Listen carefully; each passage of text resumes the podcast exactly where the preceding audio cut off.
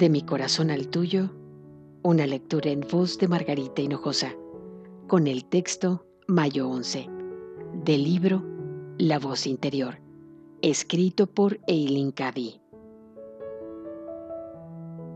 Yo soy la fuente de todas las cosas.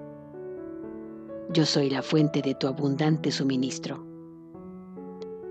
Concibe la abundancia. Concibe prosperidad. Ni por un instante concibas la carencia o la pobreza. Cuando piensas en términos de limitación, creas limitación. La atraes hacia ti. Antes de que te des cuenta, verás que has obstruido el libre flujo de mi suministro ilimitado de todas las cosas.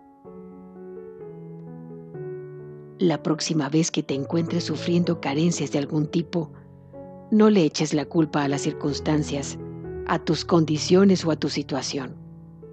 En vez de eso, tómate tiempo para mirar en tu interior y ver qué es lo que ocasiona esa obstrucción dentro de ti. ¿Es miedo a no tener bastante? ¿Miedo de quedarte corta de algo? El miedo puede causar un bloqueo antes que ninguna otra cosa. Deposita todos tus miedos y preocupaciones ante mí y déjame socorrerte. Déjame llenarte de fe.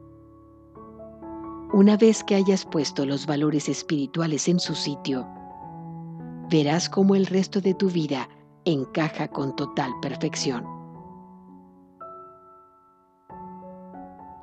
De mi corazón al tuyo, una lectura en voz de Margarita Hinojosa.